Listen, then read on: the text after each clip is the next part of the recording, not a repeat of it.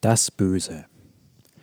Ich möchte mich heute ganz bewusst mit einem Thema beschäftigen, was auf viele Menschen abschreckend und faszinierend zugleich wirkt. Es ist ein Thema, was im Grunde jeden Menschen zutiefst ängstigt und auch fasziniert. Und ich möchte ein paar Gedanken anhand der Zeit des Nationalsozialismus äußern bzw. explizit machen. Wichtig ist mir zu betonen, dass es mir nicht darum geht, die Taten des Nationalsozialismus zu relativieren oder zu rechtfertigen oder zu begründen, sondern dass es mir darum geht, zu verstehen, wie es dazu kommen konnte und daraus wiederum Schlüsse zu ziehen für die Gegenwart mit denen man es vielleicht erreichen kann, dass sich sowas nicht mehr wiederholt. Es geht mir also um ein konstruktives Schlüsseziehen für die Gegenwart und nicht um ein nachträgliches Relativieren vergangener Taten und Verbrechen.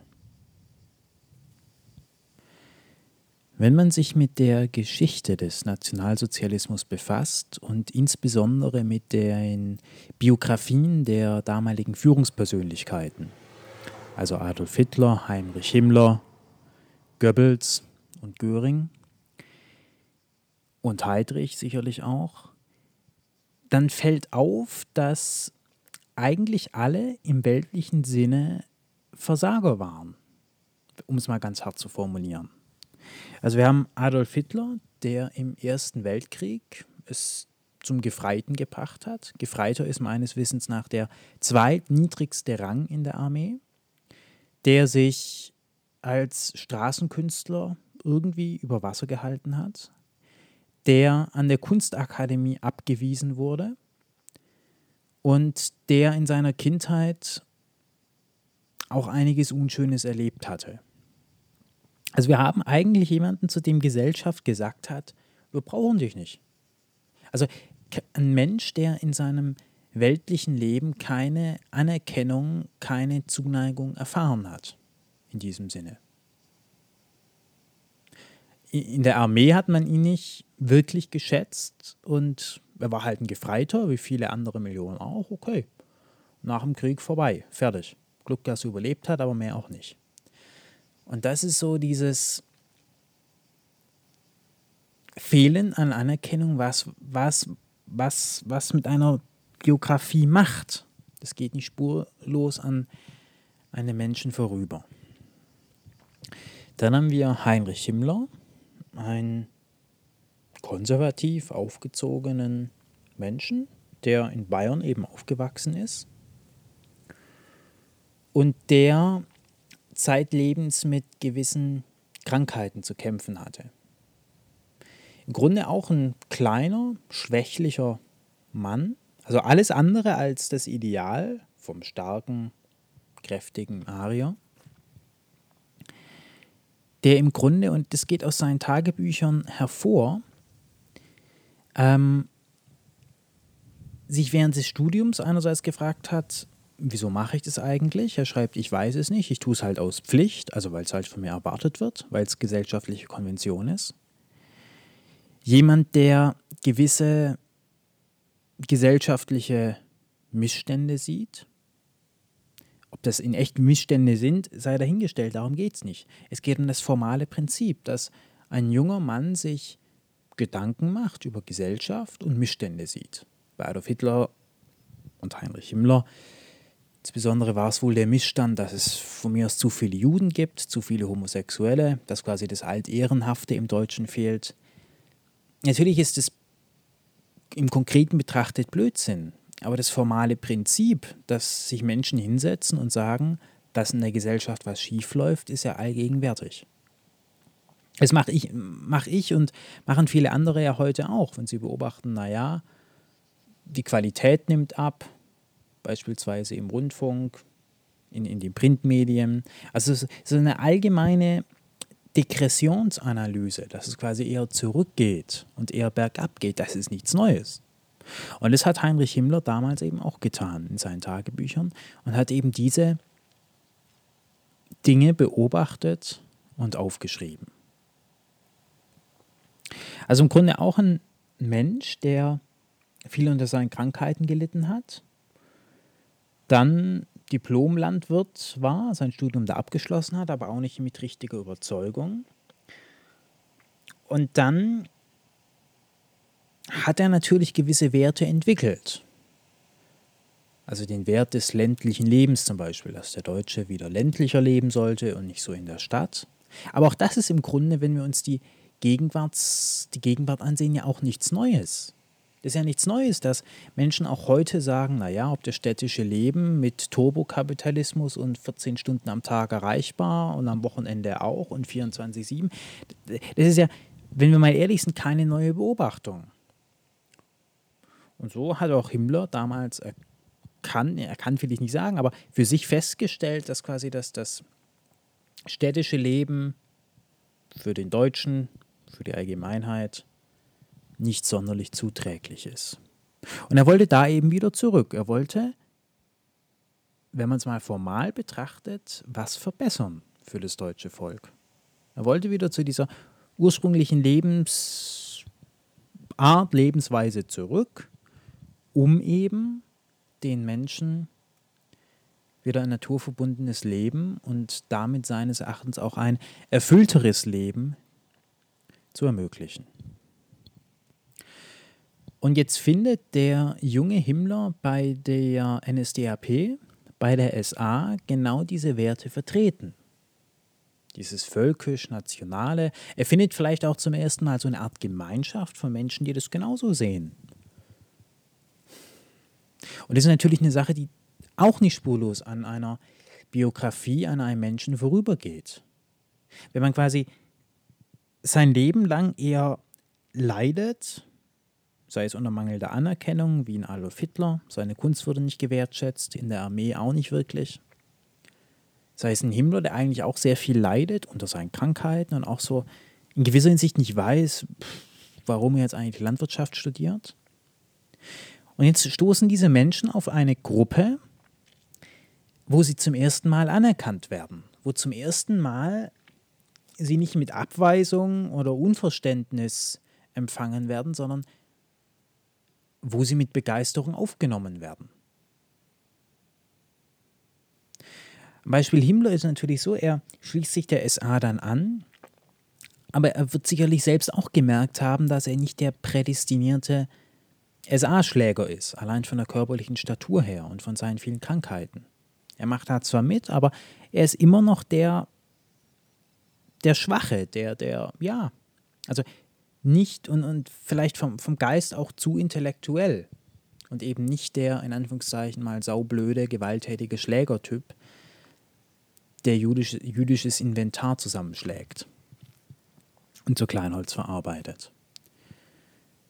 Aber im Grunde geht es diesen Menschen oder ging es diesen Menschen meines Erachtens einfach um Anerkennung. Sie, sie wollten, wie jeder andere eben auch, sich irgendwo einbringen in diese Gesellschaft. Sie, dieses tiefe Bedürfnis, auch etwas dazu beizutragen, auch gesehen und auch gewertschätzt zu werden für das, was man tut, ist meines Erachtens ein tiefes Bedürfnis eines jeden Menschen und so auch bei Himmler, Hitler, Göring und Goebbels.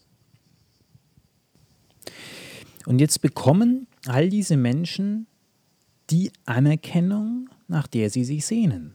Man darf nicht vergessen, was es mit einem Menschen macht, der die ersten 10, 20, 30, wie auch immer Jahre durch sein Leben geht und eigentlich immer so ein Verlierertyp ist, nicht gewertschätzt wird. Und plötzlich stehen sie auf der Bühne und bis zum Horizont jubeln ihnen grölende Massen entgegen. Das, das macht was mit einem Menschen. Und so wird Himmler wohl gefühlt haben. Er wird das Gefühl gehabt haben, so meine ich, endlich seine Berufung gefunden zu haben. Endlich ein, ein, ein, ein Platz in der Gesellschaft, wo er aufgenommen und gewollt ist wo ihm Menschen mal zujubeln, wo, wo, wo er das Gefühl hat, hier bin ich richtig. Und es war halt die NSDAP, die SA und später die SS und so weiter. Aber zum ersten Mal, so befürchte ich, hat dieser Mensch als Reichsführer SS Anerkennung gefunden. Und als er dann Reichsführer SS war, als, als die SS am Zenit ihrer Macht, am Zenit ihrer Stärke war, das ist ja auch die Zeit, wo der, der Holocaust, das, das industrielle Morden, die Kriegsverbrechen, die Verbrechen gegen die, Mensch, gegen die Menschlichkeit im Osten Europas ihren Höhepunkt hatten. Und aus seinen Tagebüchern geht hervor, dass er sehr lange und sehr hart jeden Tag arbeitet. Und natürlich kann man das im Nachhinein verurteilen und, und sagen, äh, der Typ war nicht ganz dicht. Also bezeichnet es als Arbeit, den industriellen Massenmord zu organisieren. Aber dennoch glaube ich, dass er das subjektiv ernst gemeint hat. Er schreibt in seinen Tagebüchern, dass er sich als anständigen Menschen wahrgenommen hat, dass er für sich in Anspruch nehmen kann, ein anständiger Mensch zu sein. Und auch das ist, wenn man es formal betrachtet, durchaus kohärent. Ich kann nachvollziehen, wie er aus seiner subjektiven Sicht zu der Einschätzung kommt, dass er anständig ist und fleißig und wie er auch subjektiv zu dem Schluss kommt, dass er etwas Gutes tut. Denn formal betrachtet hat er eben ein gewisses Wertekonstrukt und er handelt nach dem. Er macht also formal betrachtet nichts anderes als das, was Politiker oder auch jeder andere Mensch heute tut. Und jetzt kann man natürlich sagen, dass sein Wertekonstrukt des Heinrich Himmler und der, der, der Nazi-Größen natürlich abartig und menschenverachtend und alles Mögliche war. Und ich möchte dieser Bewertung nichts entgegenhalten. Ich möchte nur versuchen darauf hinzuweisen, dass wenn man die Sache formal betrachtet, also nicht auf den konkreten Inhalt sieht, die Rassentheorie durchaus ein in sich kohärentes Modell ist. Sie unterscheidet sich, die formalen Aspekte betreffend, nicht von dem, was heutige Wissenschaftler aufstellen. Rassentheorie ist eigentlich auf denselben Prinzipien aufgebaut, mit denen auch Wissenschaftler heute ihre Thesen erstellen, untermauern und begründen. Rassentheorie schaut sich eben die Natur an und sieht, okay, wir haben verschiedene Tiere. Diese verschiedenen Tiere sind in unterschiedliche Rassen aufgeteilt. Es gibt anscheinend unterschiedliche Pferderassen, Fliegenrassen, Mäuserassen, wie auch immer. Keine Ahnung, bin kein Biologe, aber die triviale Beobachtung, dass es im Tierreich verschiedene Rassen gibt, ist ja erstmal nicht von der Hand zu weisen. Dann haben wir die Grundprämisse, naja, der Mensch ist eigentlich auch nur ein Tier. Das ist ja auch eine Prämisse, die wir in der heutigen Wissenschaft ja auch noch teilen. Also wenn man einen Biologen fragt, dann ist der Mensch halt eine Affenart. Vielleicht mit einem besonders großen Gehirn oder einem aufrechten Gang oder was weiß der Geier was, aber eigentlich ist der Mensch ja ein Tier. Und jetzt beobachte ich in der Natur, naja, Tiere fressen sich gegenseitig. Der, der den anderen frisst, überlebt. Und der, der halt gefressen wird, stirbt. Also auch die, das Motto des Friss oder stirb ist erstmal nicht so abwägig. Also da gibt es eigentlich ja blödere Theorien, wenn man das mal formal betrachtet.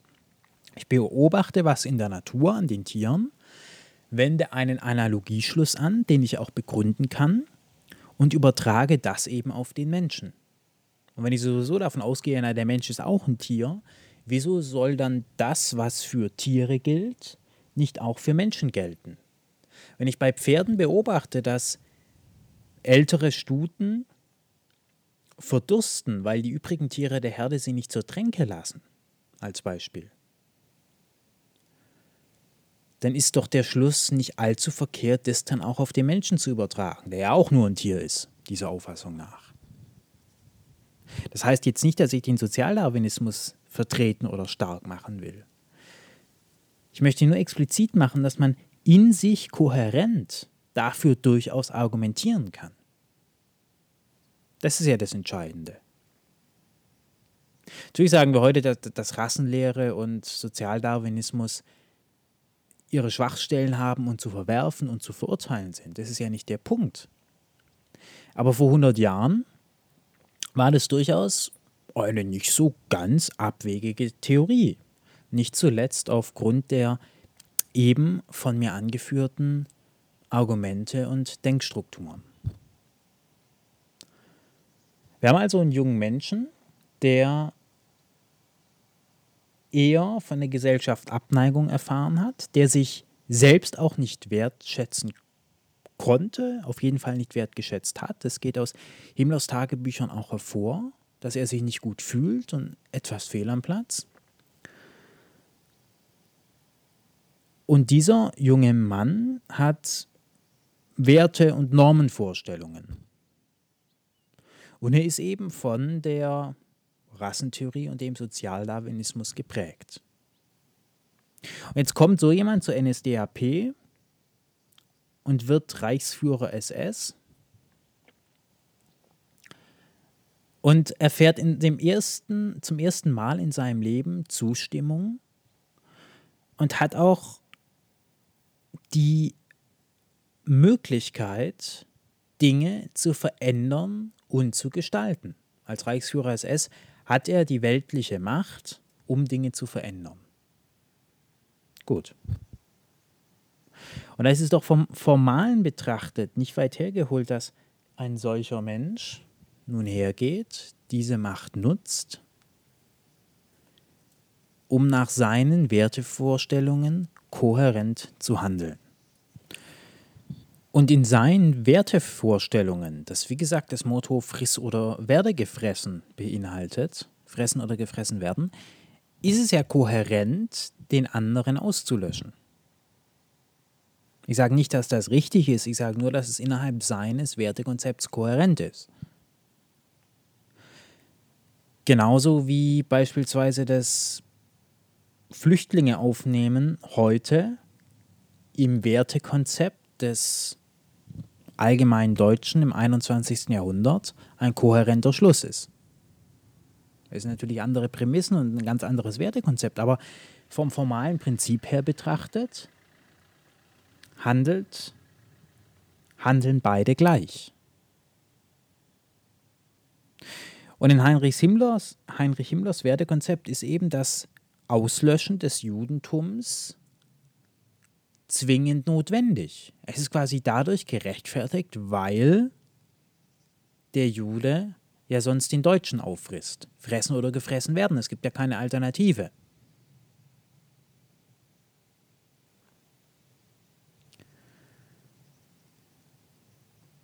Und natürlich sind das Gedanken, die wir anbetracht des, der, der, der Bilder des Holocausts schwer nachvollziehen können.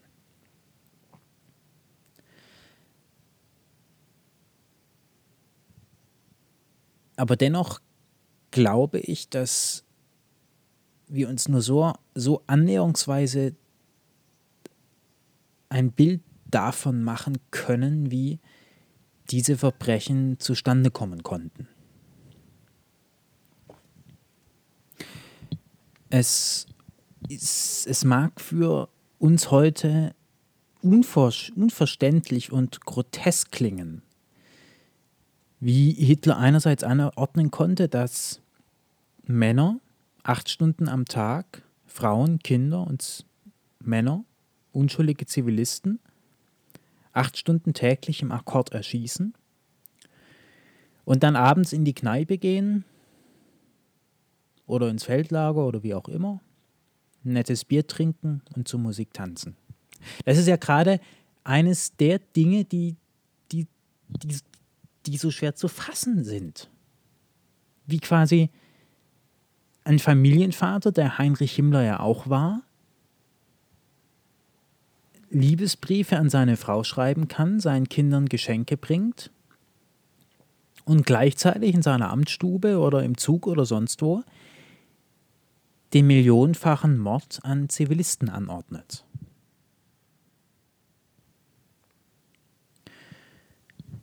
Und ich meine, dass das überhaupt nur so ansatzweise erklärt und verstanden worden kann, verstanden werden kann, wenn man Heinrich Himmler auch als Menschen wie jeden anderen sieht. Ein Menschen, der vielleicht im tiefsten Innern wusste, dass die Tötung von von Juden, Homosexuellen, Parteigegnern und so weiter nicht richtig ist. Doch die Notwendigkeit, die er in diesen Handlungen sah, trieb ihn dazu, sie auszuführen. Es mag grotesk klingen, aber ich glaube, dass er wirklich das Beste wollte für das Volk. Und auch dieses Prinzip, dass wir quasi sagen, naja, eine Handlung ist eigentlich nicht in Ordnung. Sie, sie widerstrebt eigentlich ja jedem klaren Menschen. Jeder klare Mensch, der sich irgendwo hinstellt und eine Massenerschießung sieht, weiß irgendwo, dass das falsch ist. Aber trotzdem passieren solche Dinge ja, weil wir sie mit irgendeiner Form der Notwendigkeit rechtfertigen. Todesstrafe ist im Grunde ja auch nichts anderes. Wir wissen natürlich, dass es irgendwo falsch ist, einen Menschen zu vergiften. Aber wir sagen, naja, das ist notwendig, weil er dies, das, jenes getan hat und weil wir die Gemeinschaft vor ihm schützen müssen. Im Grunde wissen wir auch bei den Corona-Maßnahmen, dass es nicht in Ordnung ist, Menschen, die eine Impfung verweigern, was ihr gutes Recht ist, im rechtspositivistischen Sinne, rechtschaffene Staatsbürger, die einfach von dem Recht auf körperliche Unversehrtheit Gebrauch machen und sagen, ich lasse mich nicht impfen, dass diese Menschen über ein halbes Jahr lang vom gesellschaftlichen Leben nahezu 100% ausgeschlossen werden und mit irgendwelchen Testpflichten drangsaliert werden, die sich diese stinkenden Röhrchen in die Nase schieben lassen müssen, nur um arbeiten zu können. Da wissen wir doch, wenn wir mal ehrlich sind, auch, dass das irgendwo nicht in Ordnung ist. Corona ist nicht so tödlich, nicht so gefährlich, dass das noch rechtfertigbar ist. Eigentlich. Mit klarem Menschenverstand. Aber trotzdem sagt Politik, naja, das ist zwar nicht so schön, wenn da irgendwie die Leute alleine sind, Depression kriegen, nichts mehr machen dürfen. Das, das wissen wir ja schon irgendwo. Aber es ist halt nötig, weil Gesundheit des Volkes, wir müssen Leben retten und deswegen müssen jetzt halt ein paar Mal im Winter alleine daheim sitzen. Und das ist das formale Prinzip betreffend. Ich wiederhole, das formale Prinzip betreffend nichts anderes wie ein Heinrich, Heinrich Himmler, der halt sagt, es ist nicht schön, Juden zu erschießen. Es ist auch irgendwo falsch. Aber aus Pflichtbewusstsein, aus Verantwortung gegenüber dem gesamten Volk ist es nötig. Ich möchte jetzt nicht Lockdown-Maßnahmen mit dem Holocaust im Konkreten gleichsetzen. Es ist nicht meine Auffassung, meine Intention, zu sagen, dass Menschen zu erschießen gleichwertig ist wie Menschen ein halbes Jahr lang aus, sozial, aus dem sozialen Leben auszuschließen. Das ist explizit nicht mein, meine Intention. Meine Intention ist aber sehr wohl, dass das hinterstehende Prinzip, das formale Prinzip, bei beidem genau das gleiche ist. Das ist der Punkt.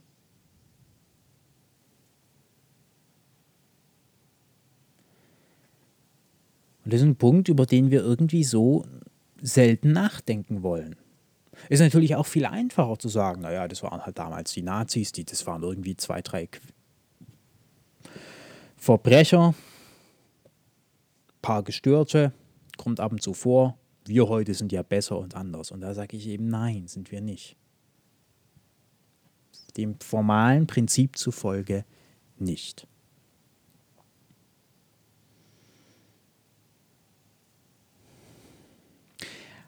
Heinrich Himmler hat in einem seiner letzten Tagebucheinträge dann geschrieben, ich bin, und das kann ich für mich in Anspruch nehmen, ein anständiger Mensch. Und das bringt eben genau das zum Ausdruck, dass er eben seinen Verpflichtungen nachgekommen ist, für seine Überzeugungen eingetreten ist und dann kohärenterweise sich auch als anständig sieht. Eine weitere groteske Sache, die wir heute zumindest als grotesk wahrnehmen, ist die Tatsache, dass einerseits Himmler den brutalen Massenmord, den Genozid angeordnet hat, befohlen hat, das Töten von Millionen von Menschen als legitim empfunden hat, aber überhaupt keine Toleranz und Gnade zeigte, wenn er mitbekommen hat, dass sich die Männer der SS persönlich an den Wertgegenständen der Hingerichteten bereichert haben. Das ist ja auch was, wo wir heute geneigt sind zu sagen, wie geht das denn bitte zusammen? Erschießen ist in Ordnung, aber dem Toten dann noch den Ehering oder das Zahngold abnehmen, wird drakonisch bestraft. Das ist ja auch eines dieser Unvorstellbarkeiten aus heutiger Sicht. Und auch das kann man eben nur so erklären, wenn man eben annimmt, dass Heinrich Himmler sich tatsächlich als anständigen Menschen sah. Das Erschießen der Juden oder das Vergasen oder das anderweitige Hinrichten war kohärent durch die Rassentheorie gerechtfertigt. Dafür gab es eine Begründung. Fressen oder gefressen werden. Und wenn wir sie nicht fressen, werden wir gefressen. Also kommen wir eben dem Gefressenwerden zuvor. Gut. Also nicht gut im objektiven Sinne, aber kohärent soweit. Diebstahl allerdings, also das Aneignen von Besitz zum Eigennutz, lässt sich damit eben nicht rechtfertigen. Der Besitz ist zwar da, man muss ihn nicht vernichten, aber man hat ihm dem Reich zu übergeben. Es, quasi der Besitz der Getöteten hat der Allgemeinheit zugute zu kommen und nicht die privaten Taschen zu füllen. Und deswegen wurde dieses Verhalten nicht toleriert und auch bestraft in den eigenen Reihen. Der KZ-Leiter von Buchenwald, Koch, ist meines, meine, meines Erachtens ein Beispiel dafür. Koch war jemand, der sich eben privat bereichert hat, der auch der Korruption nicht abgeneigt war. Und er wurde infolgedessen hingerichtet, weil man eben dieses Verhalten irgendwann mitbekommen hat in Berlin und gesagt hat, so nicht. Und was uns natürlich aus heutiger Sicht unglaublich schwer fällt und auch so fassungslos macht, ist, wie man das zusammenbringen kann. Wie kann ein Mensch quasi einerseits die brutalsten Morde für legitim und notwendige Arbeit erfassen andererseits aber eine Nulltoleranzpolitik gegenüber Diebstählen durchsetzen.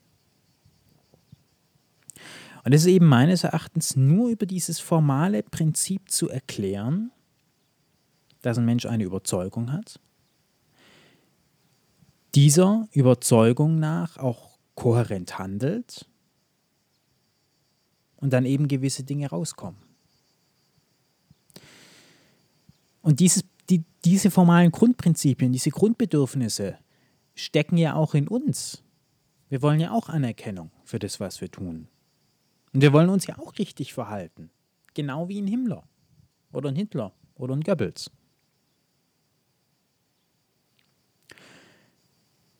Und da eben viele Menschen die Anerkennung halt in einem normalen Job, in der Familie, im Kleingartenverein oder wo auch immer finden, drückt sich das Streben nach Anerkennung eben nicht in dem Holocaust aus. Und das verleitet dann zu dem Urteil, dass es wohl einige wenige Menschen gibt, die halt Verbrecher und Monster und Schlechter der Geschichte sind. Und die große Mehrheit aber irgendwie brav und nicht böse und gut, vernünftig, besser ist. Aber genau dem würde ich widersprechen.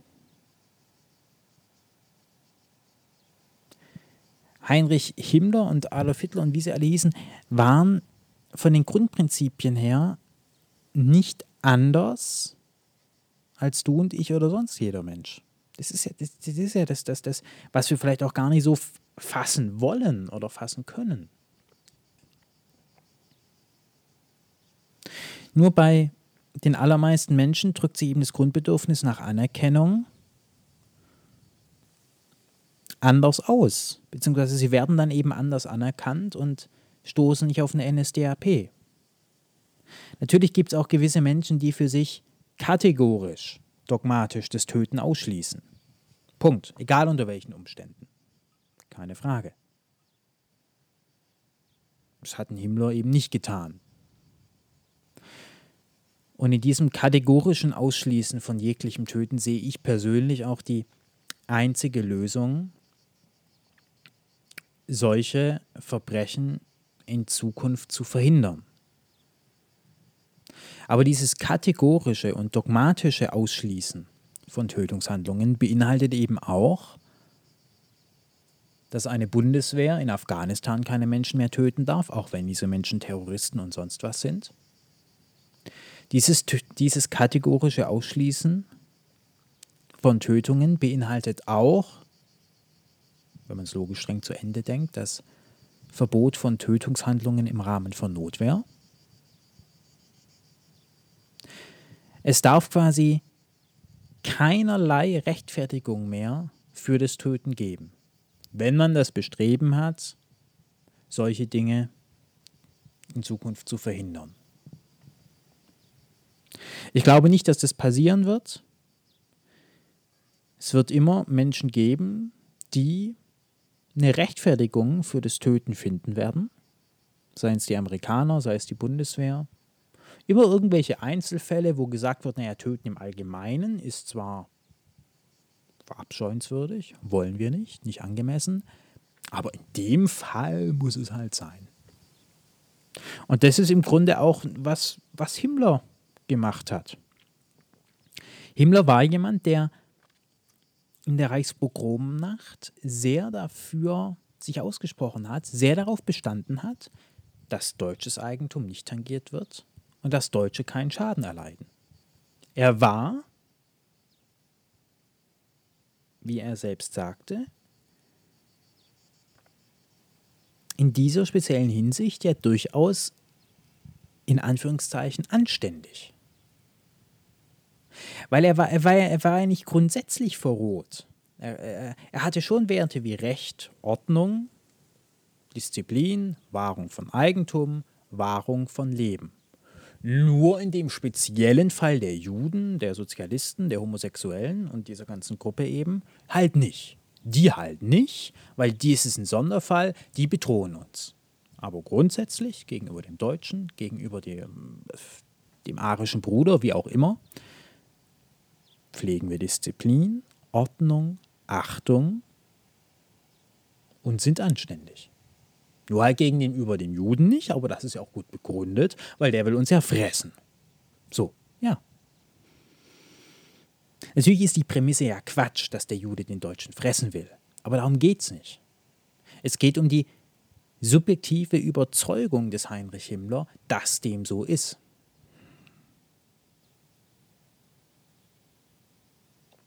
Und das ist ja das, das, das schockierende Antlitz des Bösen. Und auch im Grunde das Unfassbare, weil wenn man das mal zu Ende denkt, dann heißt es ja eigentlich, dass ein Mensch mit den besten Absichten und einem moralischen Wertekodex eigentlich das Schrecklichste hervorbringt. Und das ist so die Lehre, die wir aus dem Nationalsozialismus meines Erachtens ziehen können.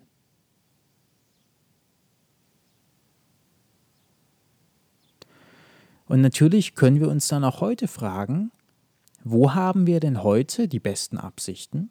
Vielleicht bei Corona. Die beste Absicht, eine Pandemie einzudämmen. Und wie gehen wir mit den sogenannten Kollateralschäden, dem Leid anderer um? Wenn wir da heute sagen, na ja, so ein gewisses Leid, ein gewisser Druck ist auch in Ordnung, die Ungeimpften sollen mal ihren Hintern hochkriegen, ja, das nehmen wir in Kauf. Das ist zwar nicht schön, aber in der Situation gerechtfertigt, weil es geht ja ums große, anders, an, ums große Ganze. Dann verhalten wir uns dem formalen Prinzip nach eben genauso wie in Heinrich Himmler, der sagt, töten ist nicht in Ordnung, Eigentum muss gewahrt werden, aber im speziellen Fall der Juden halt nicht, weil Allgemeinwohl ja drüber steht.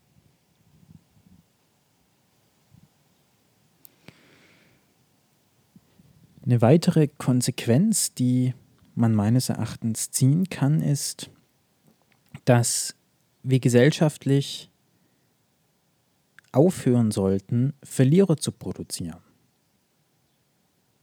Weil es ja klar, wenn ein Mensch sich einbringt, was jeder Mensch ja irgendwo will, und er erfährt dauernd nur Ablehnung. Er wird dauernd, ihm wird dauernd signalisiert, na, das, was du kannst, wollen wir nicht. Wie zum Beispiel Goebbels, gescheiterter Schriftsteller. Wollen wir nicht, was du schreibst, ist wertlos, vergiss es, verhunger halt, verdienst kein Geld mit, Pech gehabt. Ja, mit dieser Härte wird dir auch heute noch Menschen begegnet. Menschen, die vielleicht sagen, naja, so ein normaler Arbeitsplatz ist nichts für mich, ich mache lieber sonst was. Wird dir auch gesagt, ja, okay, pff, darfst du gerne machen, nichts schaffen, aber dann verhungerst du halt. Oder wirst halt vom Arbeitsamt drangsaliert. Pech gehabt. So. Ja? Und das ist eben eine große Gefahr, weil die Gefahr besteht immer, dass solche Verlierer dann irgendwo bei irgendwelchen Gruppen, Gruppierungen Anerkennung finden, wo man eigentlich nicht will, dass sie Anerkennung finden. Und das ist auch eines der größten Argumente, der, eines der gewichtigsten Argumente gegen das in Deutschland vorherrschende Zertifikats- und Ausbildungssystem. In Deutschland herrscht ja meines Erachtens die Meinung vor, naja, ein Mensch muss erst mal lernen, geprüft sein, zertifiziert sein, er muss Erfahrung haben, er muss beweisen, dass er überhaupt was kann. A priori ist der Mensch dumm wie ein Stück Holz, aber wenn er ein Abi macht, einen Bachelor macht, einen Master macht, einen Doktor macht, ein Professor wird, als Professor zehn Jahre Berufserfahrung hat bei mehreren Unternehmen, dann kann man so mit 65 Jahren und zig Jahren Lebens-, Berufs- und Weiterbildungen und was weiß ich was alles Erfahrungen sagen, der Mensch kann mal was sagen. So, also dieses typische Zertifikatswesen. Aber da sage ich eben, dieses Zertifikatswesen, das gegenwärtige Ausbildungssystem, produziert auf der einen Seite natürlich Verlierer.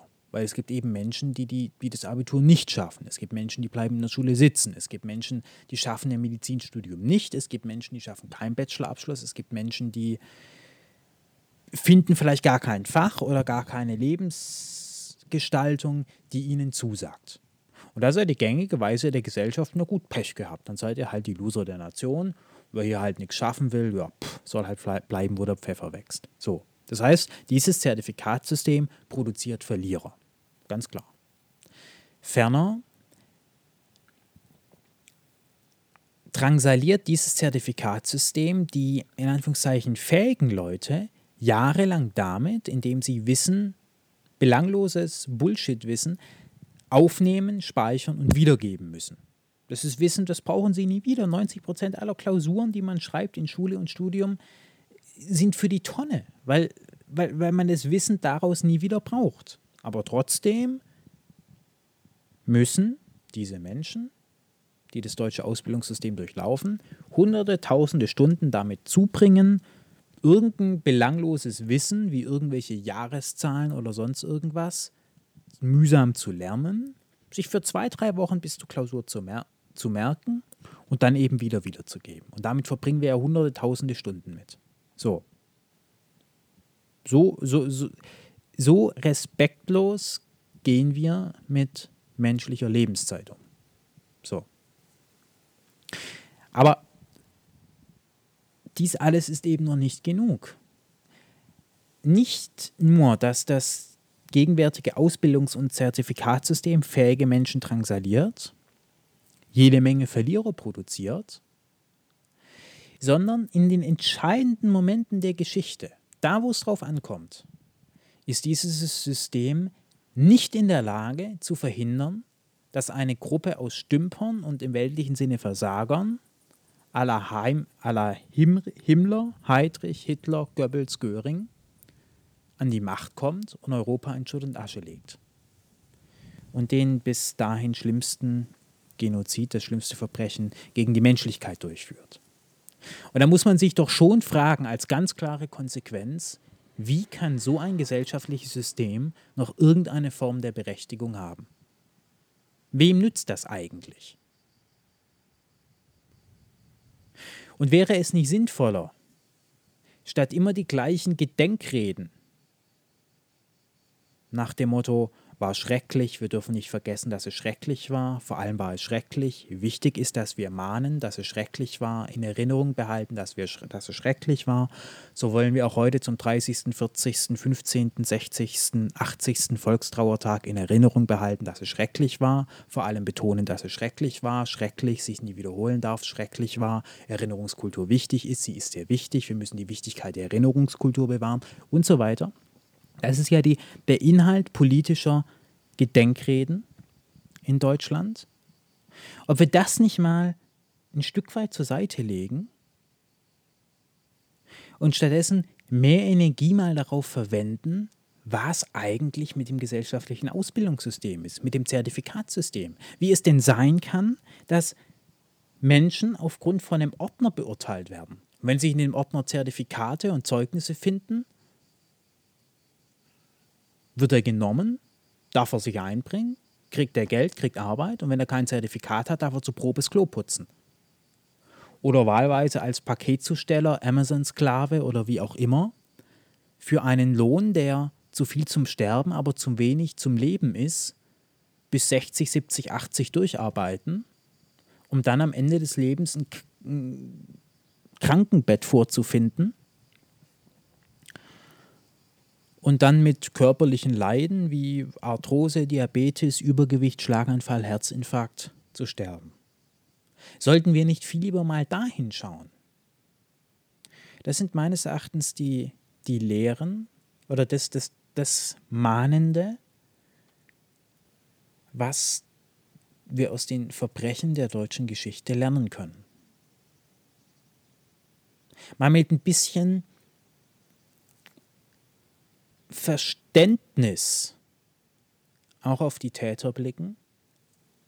Nicht mit Verständnis, um das zu relativieren oder zu loben, sondern versuchen die Täter zu verstehen, um wirklich was daraus zu lernen. Aus dem Bösen, aus dem Antlitz des Bösen.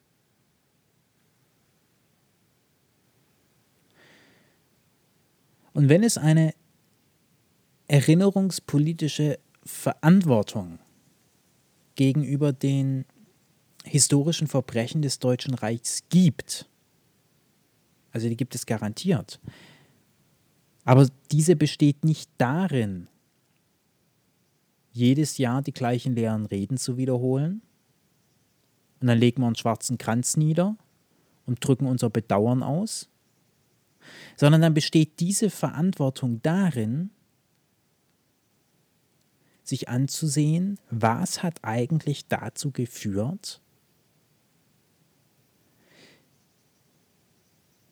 dass ein Gefreiter, dass ein entlassener, unehrenhaft entlassener Marineoffizier den Holocaust organisieren konnten. Was haben, was hat Gesellschaft, was hat das System falsch gemacht, dass diese Menschen nicht in anderen Tätigkeitsbereichen als dem Töten von Menschen Anerkennung, Respekt und Zuneigung erfahren haben.